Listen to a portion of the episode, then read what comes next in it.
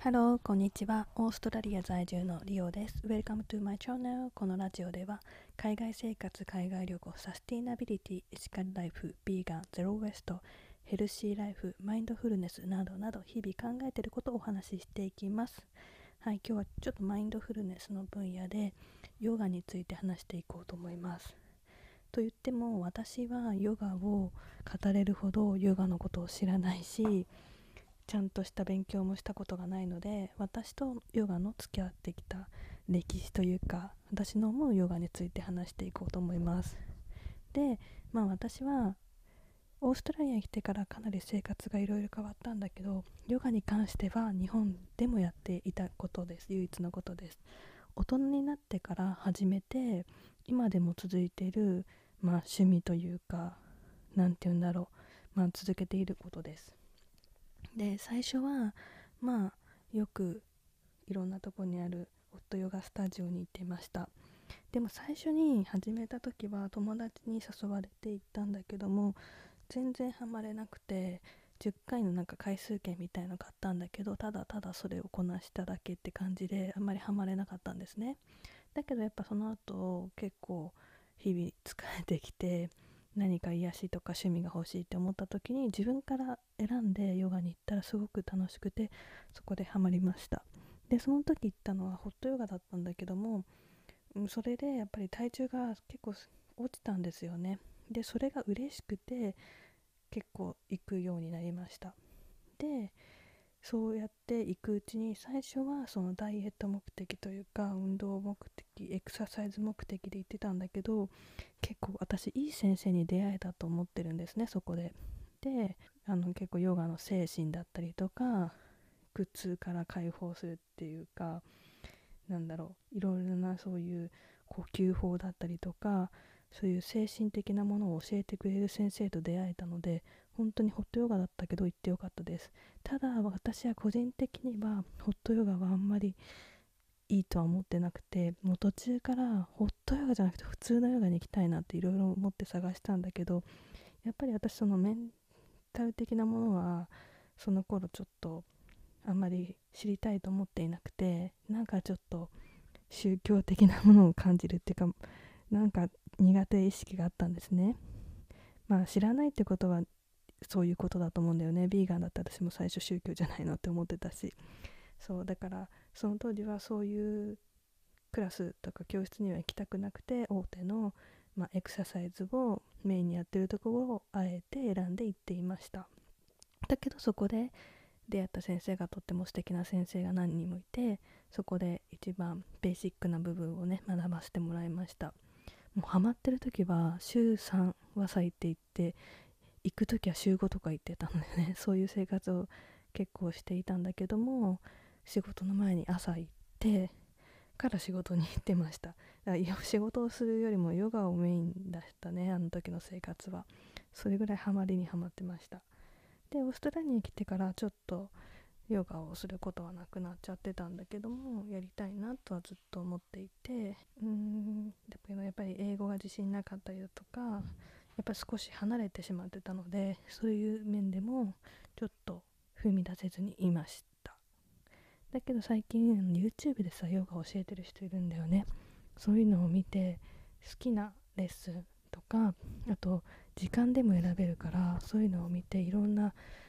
クラスを受けていくうちにすごく久しぶりにやっぱりヨガいいな楽しいなって思うようになりました。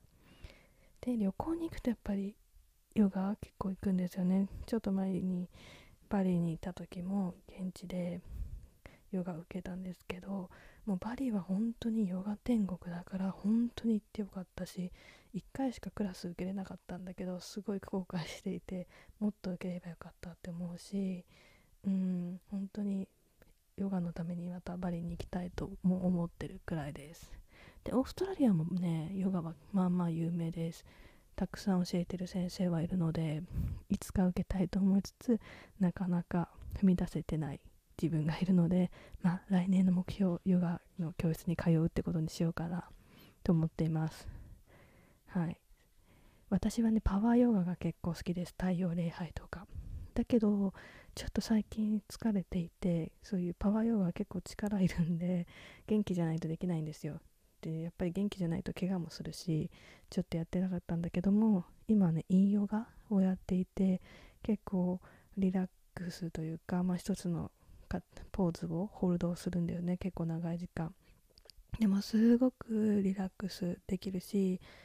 なんかリフレッシュできるので最近始めたんだけどすごくハマっています。あと、まあ、ヨガもいろいろあると思うんだけども一個私面白くてすごく良かった体験が宮古島で受けたんだけどもエアリアルヨガっていうのハンモックヨガってやつを受けたんだけどそれが結構面白かったアクロバティックで。の上に最後のシャバーサナがそのハンモックの中でまっすぐスピーンとだってなるんですよね。それももうなんか初めて瞑想状態ちょっと自分が本当にどこか魂が抜けていく感じを感じました。私基本的にちょっとスピリチュアルなこともないし ヨガもあの練習不足なのでそういったことが感じることはなかったんだけどそこでは唯一感じました。はいそんな感じですね。本当オーストラリアヨガやってる人すごく多いので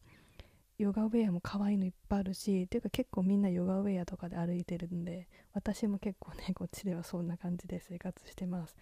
あのー、サスティナブルファッションのところでご紹介したインディゴルナっていうヨガウェアとかを売ってるお店のヨガウェアが私はすごく好きでそれをね着てるとテンションも上がるのでそれを着て運動をします。ヨガをします。あとオーストラリアのブランドのうんとローナジェンも結構好きかなっていうので着てます。はい。あとオーストラリアに来てからちょっとまともなヨガマットを初めて買ったんですよね。それはルルレモンのやつです。ルルレモンはカナダのブランドなんだけどもオーストラリアでも日本に比べたら安く買えるのですごくお得だなと思って買ったんだけども本当それを買って本当に良かった。その前はアルディで買った安いやつでねやってたんだけどやっぱり特に私は太陽礼拝とかパワーヨガ好きだからグリップが滑るのでやっぱりそういうヨガをやる人はちゃんとしたヨガマットを買うことをおすすめします。まあみんなね買ってると思うけど本当に全然効果が違うのでいいマットは買うべきだと思いました。あと安いヨガマットって